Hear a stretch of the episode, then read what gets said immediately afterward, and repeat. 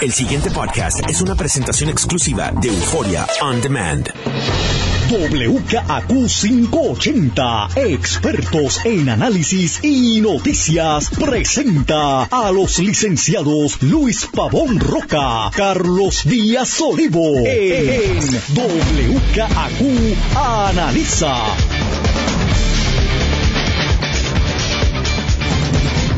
Muy buenos días, amigas, amigos. Soy Luis Pavón Roca. Les doy la bienvenida a WKQ Analiza, don Carlos Eduardo Díaz y Olivo. Don Luis Eduardo Pavón Roca, buenos días. Comienza, más bien termina, la semana. Lo que pasa es que nos enteramos un poco más tarde del evento. Eh, esta semana con la noticia, con una de esas noticias que yo creo que marcan una administración.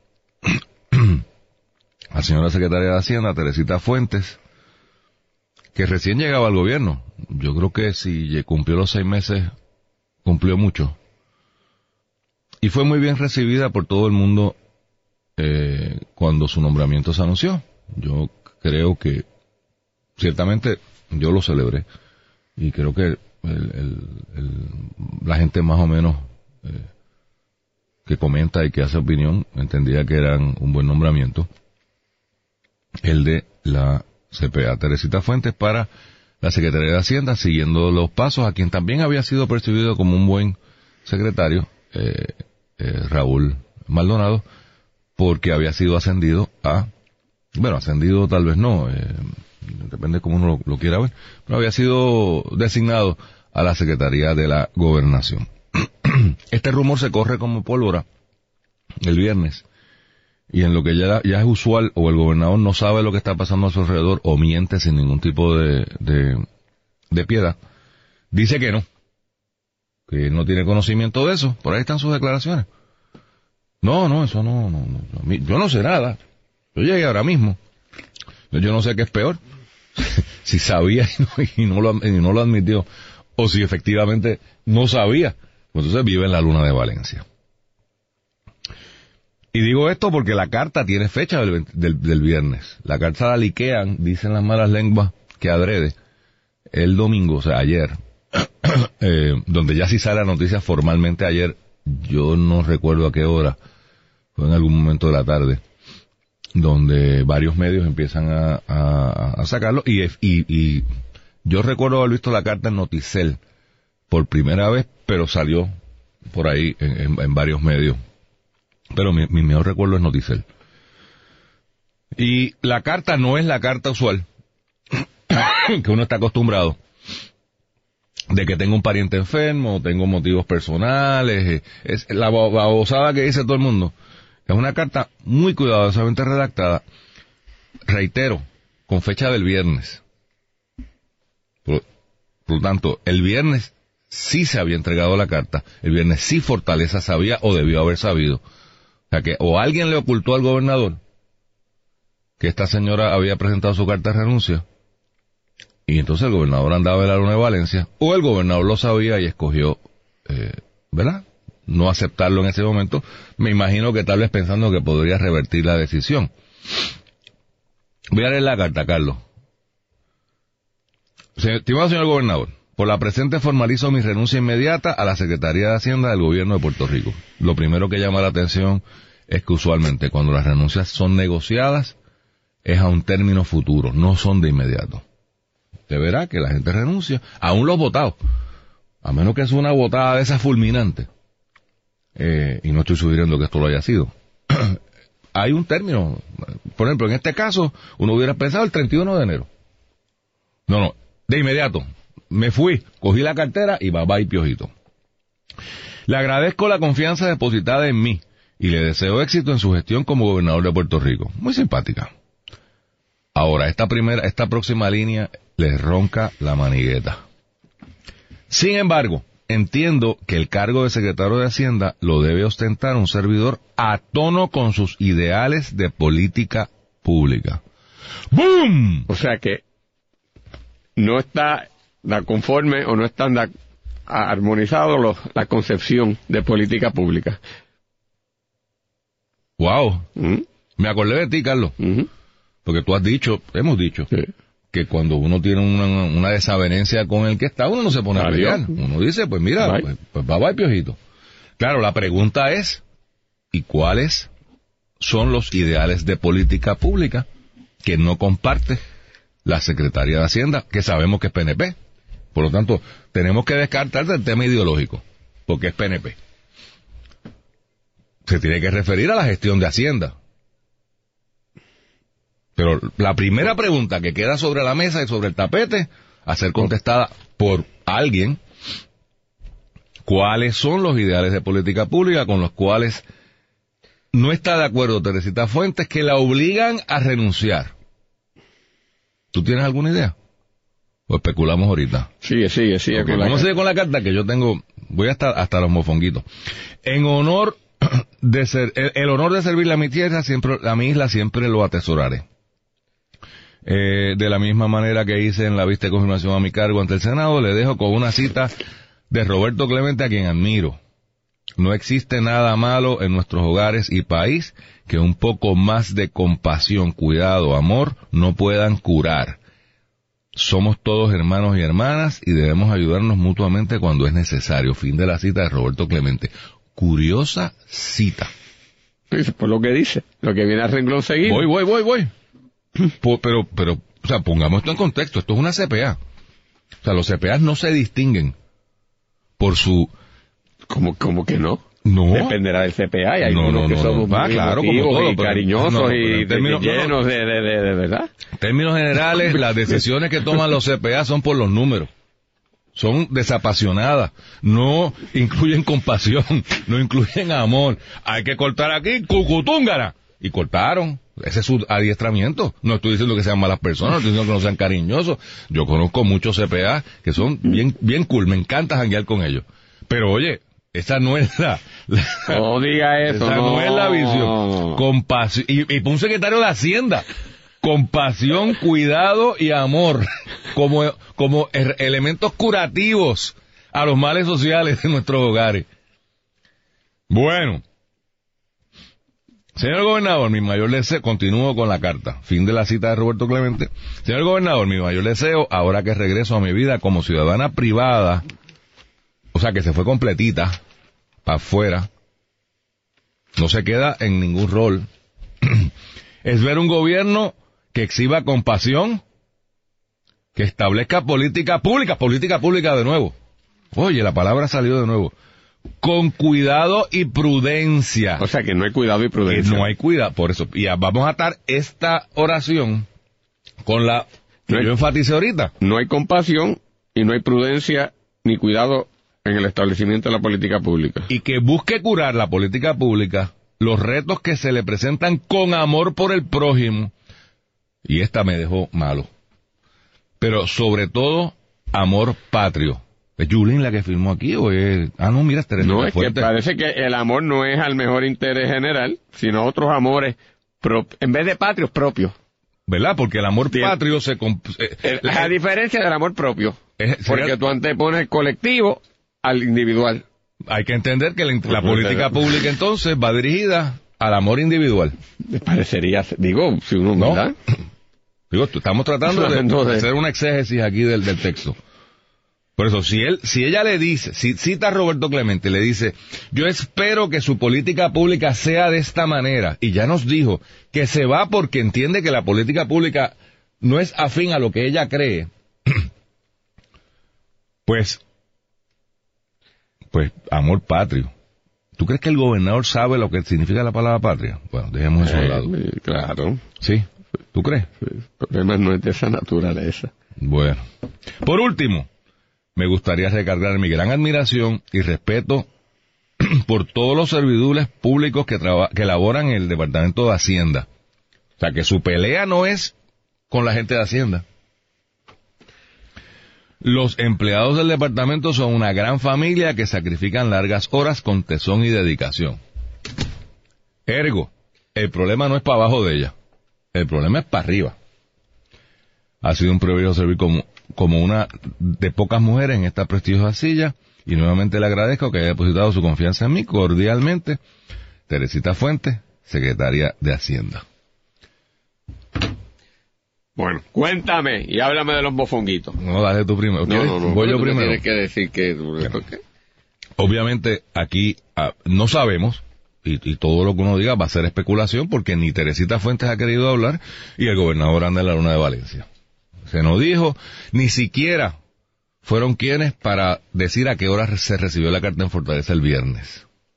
Claro, porque si dicen la hora, y va a haber evidencia de eso, se sabrá que cuando él dijo que no sabía, ya la carta estaba en Fortaleza, y ya él sí sabía. Pero los de prensa tienen que proteger a su jefe, eso hay que entenderlo. Mira, yo especulando, se me ocurren tres posibilidades, Carlos. Esta administración, de una manera irresponsable y poco transparente, repartió créditos contributivos al son de 500 millones de dólares en seis meses. Sí, los mismos que el gobernador habla de que hay que hacer con transparencia y que está legislando. Eso es un tema que va directo a Hacienda. El cómo se hace eso, a quién se le dio, eso ha sido un gran misterio. Espacios Abiertos fue al tribunal, ganó el caso, están en el apelativo. No se sabe la hora que es con los créditos contributivos de esta administración. Se me ocurre pensar que como secretaria de Hacienda, pues, eso le debe preocupar. Y yo no sé si ha habido choques por transacciones que hayan habido ahí, que no vayan a servir los amores patrios y los intereses del colectivo, y sí vayan a, interer- a- a- atender las necesidades de alguien en particular. Dos, es el momento peor para que una Secretaría de Hacienda se vaya porque estamos recién comenzando la mal llamada reforma contributiva. O sea, el tostón de la reforma contributiva no es ahora en abril, ahora vienen las planillas, que es un tostón, pero eso más o menos debe correr solo, porque todos los años hay planillas. Y ahí estaba Francisco Pared, que es muy competente, que ahora resulta que queda como secretario interino. Muchas felicidades y, éxito en el trabajo. Así que el tema del planilleo, a mí eso no me, no me levanta mayores sospechas. Sí me levanta la reforma contributiva, que ella misma tuvo la interesa de carácter de decir que no era ninguna reforma, que eran unos ajustes. Que ella misma se enfrentó a Fortaleza hace dos o tres meses, busqué los periódicos, diciendo que unos deadlines que la Fortaleza quería poner no se podían cumplir. Así que se me ocurre pensar, y, y estamos en el momento álgido donde hay que hacer reglamentos, eh, interpretaciones, rulings, para poner eso en vigor. Y de nuevo, con estas leyes contributivas, una cosa es lo que dice la ley y como usted la interpreta, usted puede ser más agresivo o menos agresivo. Y tercero, es mi teoría de los mofonguitos, que esto puede estar respondiendo, y veremos a ver esta semana si hay más renuncias, a que, yo no sé, ¿cuánto le estaban pagando a esta secretaria? Lo mismo que le pagan a los secretarios de Hacienda. Yo entiendo que sí. O sea, 100 mil pesos. La semana pasada aquí se hicieron unos nombramientos de unos mofonguitas y mofonguitas. Que son buena gente. No son mamertos necesariamente.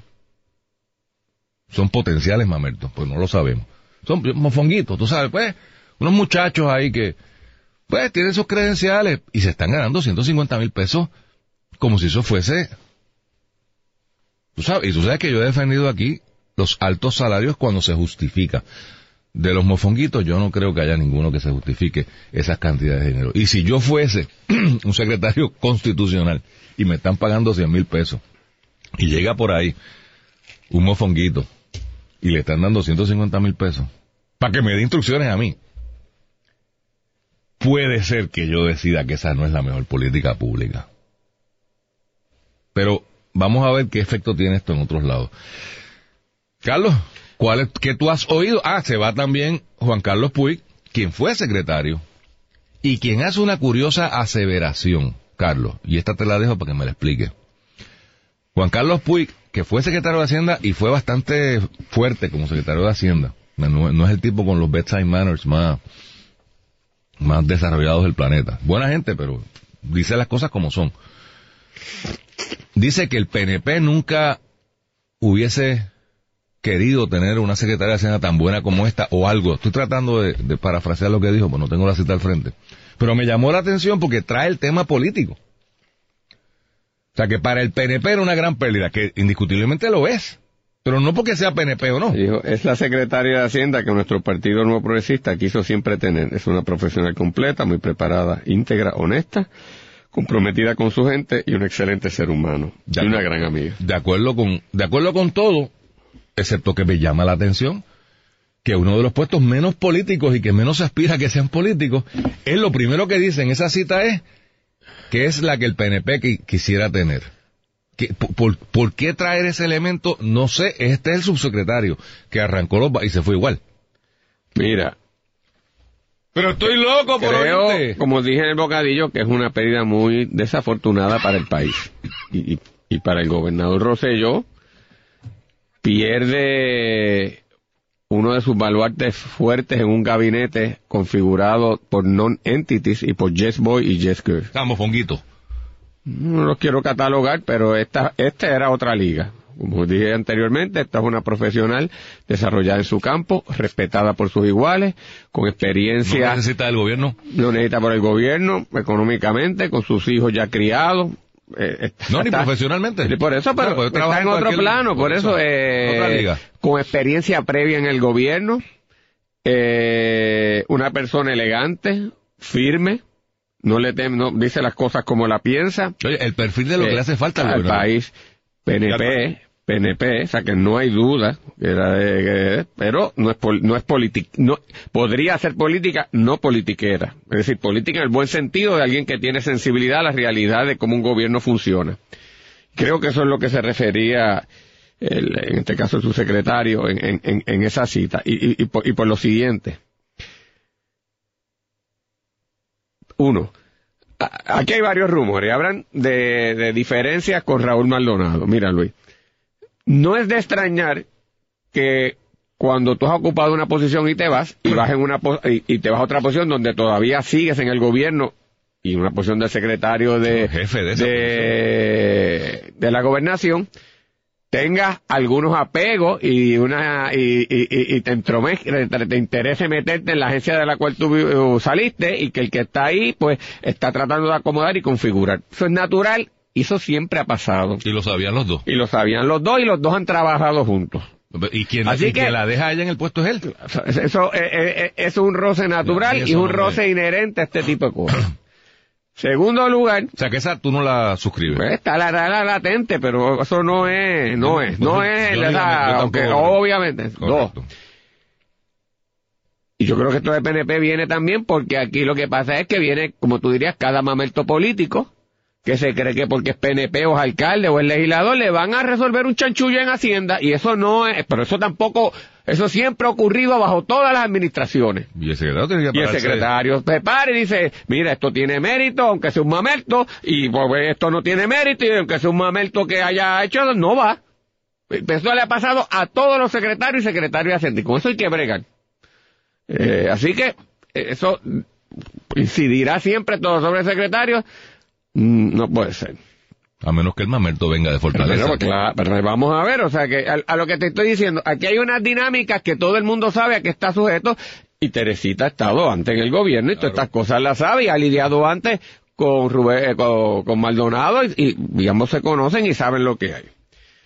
Aquí obviamente hay otros elementos adicionales a esto en donde la secretaria en su juicio profesional y gubernamental dice esto yo no lo puedo permitir, que puede incidir sobre su equipo de trabajo y sobre decisiones en las que ciertamente entiende que no procede. Eso, Luis, y ahí es que viene el problema, también yo lo puedo entender porque ocurre en todo gabinete presidencial, este, gubernamental y hasta con alcaldes en el foro local municipal. Pero ahí es que es clave la figura del gobernador. El gobernador es el que tiene que hacer los entendimientos y cuando un jefe de esta naturaleza te dice, mira, con esto yo no puedo bregar, y con esto es lo que está pasando, y tú sabes que esto es una persona clave en tu gabinete, tú tomas las medidas y dices, aquí hay una injerencia y una libertad para este secretario secretario, esto no va. Hay otras medidas, dice, con esta bregamos, mira, con esta pues de aquí y se llegan a los entendimientos. Ciertamente el gobernador no fue capaz, no fue capaz de poder lidiar con esas tensiones que surgen aquí. El gobernador sabía esto de temprano en la mañana el viernes y había hablado de esto. Yo no lo puedo culpar por no haberlo dicho abiertamente porque y aguardar la noticia porque ciertamente el gobernador trató de que la secretaria se quedara en el puesto. Así que el hecho de que no lo haya dicho de inmediato no me parece que es razón para culpar al gobernador. Uno no tiene que salir corriendo con cada chisme que hay y decirle a la prensa lo que es. Pero Porque- pero, pero, no, pero, pero tampoco. Pues si yo estoy lidiando con una crisis, estoy tratando de resolverla y tal vez no- la pueda resolver y no va a pasar nada, para que yo voy a decir, sí renunció, pero se quedó. No, ¿sabes? La prensa también se tiene que poner en su sitio. Aquí tampoco ha habido, ni- en en ese detalle tampoco ha habido una alta traición al interés público. O sea que tampoco es que las cosas se pierden de perspectiva. Lo que sí pasa es que a la hora de la verdad, yo creo que el gobernador no estuvo a la altura eh, al lidiar con estas circunstancias de lo que la situación requería y de lo que él requería, porque a él y a su administración sí le convenía una persona de esta naturaleza, porque esta persona, Luis, contrario a otras, fue a la Asamblea Legislativa y cuando los periodistas le preguntaban sobre la reforma de la contributiva, dijo, esto no es una reforma, esto es una enmienda. Cuando le preguntaron sobre las máquinas aquello y los estimados, le dice, mire, a mí no me pregunte eso, porque nosotros no bregamos con esto, eso vino de allá. Y lo soltaba así como era. O sea, más íntegra y vertical no podía ser. Las cosas que empujaban que no podían ser, no podían ser, punto. Y tenía una persona respetada. Líos mayores no tuvo públicamente en Hacienda. Esto no es como otros secretarios, secretarios o directores de agencia que están a la defensiva y filiando para atrás todo, todo el tiempo y la gente quejándose. Este no era el caso. Esta era una agencia que estaba desde el punto de vista de la dimensión pública y de la proyección tranquila, Luis. No como otras que están en fuego continua. No es Sí, pesquera. No es correcto. si ahí no, el gobernador no es capaz de hacer de una de sus estrellas en el gabinete, de hacer de que se sienta cómoda, de que se sienta respaldada, de a, a, a los que tienen agendas extrañas, no ponerlo en su lugar. Y permitir que se vaya y con esa situación donde lo pone es porque han reinado otros intereses, Luis, que desafortunadamente no son los mejores intereses del país y por la razón que sea, el gobernador no ha tenido la capacidad o no lo han dejado o no ha tenido el deseo, yo coja y digan lo que es, porque yo no sé lo que es. La conclusión es que ha tenido una baja muy grave, Luis, en su gabinete, en un gabinete compuesto, pues yo te digo, por un grupo de non-entity, esto era de las estrellas grandes que tenía ahí, en un momento donde el país lo que tiene es una crisis económica seria, en donde hay unas desavenencias fuertes con la Junta de Supervisión Fiscal, donde hay ataques de parte del gobierno federal, tú tenías que tener una persona de quilates en, en- en Hacienda que pudiera hablar con la gente del sector privado, que pudiese dominar los números, que pudiese enfrentarse al que sea, y lo perdió el gobernador. Y crea una inestabilidad y crea unas unos señalamientos que, que están implícitos en esa carta sobre qué es lo que está pasando ahí. Desafortunadamente no, se- es más, esto no ocurrió el viernes, por Dios santo. Esto no ocurrió el No, esto viernes. explota el viernes. Explota el viernes. Si no lo supieron atender y permitieron que llegara ahí, pues, ¿sabe? Qué, qué pena y qué desafortunado, no solo para el gobernador, para nosotros en Puerto Rico. Yo creo que tú mencionas ahí al final, eh, y estipulemos la diferencia sobre la actuación del, del gobernador el viernes. Eh, son dos posiciones distintas. Y además, ella no se va a prestar para hacer cosas que no proceden.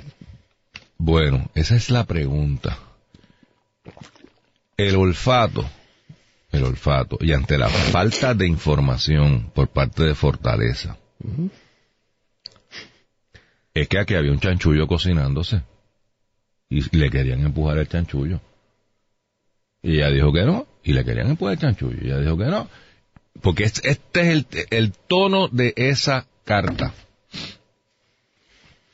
El tono de esa carta es que aquí se pretendía favorecer a alguien que en la opinión de la secretaria ese interés particular estaba en contra del interés colectivo.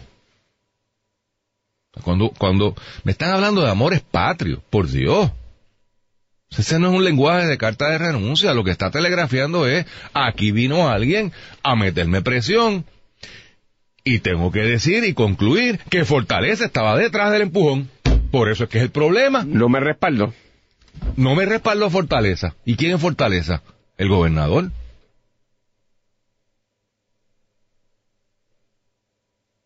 Una manera muy, muy elegante de decirle chanchullero al gobernador. No sé si diga chanchullero, pero ciertamente, No, Luis, pues, pues, si es una- que- si es que- una- oye, esa es una de las lecturas que se puede dar. Lo, lo, lo que sí es que, en términos sencillos, la secretaria no se siente respaldada por su gobernador, no atiende debidamente las preocupaciones que tiene, y ahí está. ¿Y cuál, pero cuál es el conflicto porque de política obvio, es, pública? es obvio, o sea, no hay que... Porque es política pública. Es política pública. Y tiene que ver entre el colectivo y el individual. Vamos a la pausa, pero tú, mencionaste algo ahora que es sumamente importante, que es, por ahí está la Junta, y esta Secretaría de Hacienda, o esta Secretaría de Hacienda, es muy importante en todo lo que tiene que ver con el Congreso de los Estados Unidos, en todo lo que tiene que ver con la Junta. El pasado podcast fue una presentación exclusiva de Euphoria On Demand. Para escuchar otros episodios de este y otros podcasts, visítanos en euphoriaondemand.com.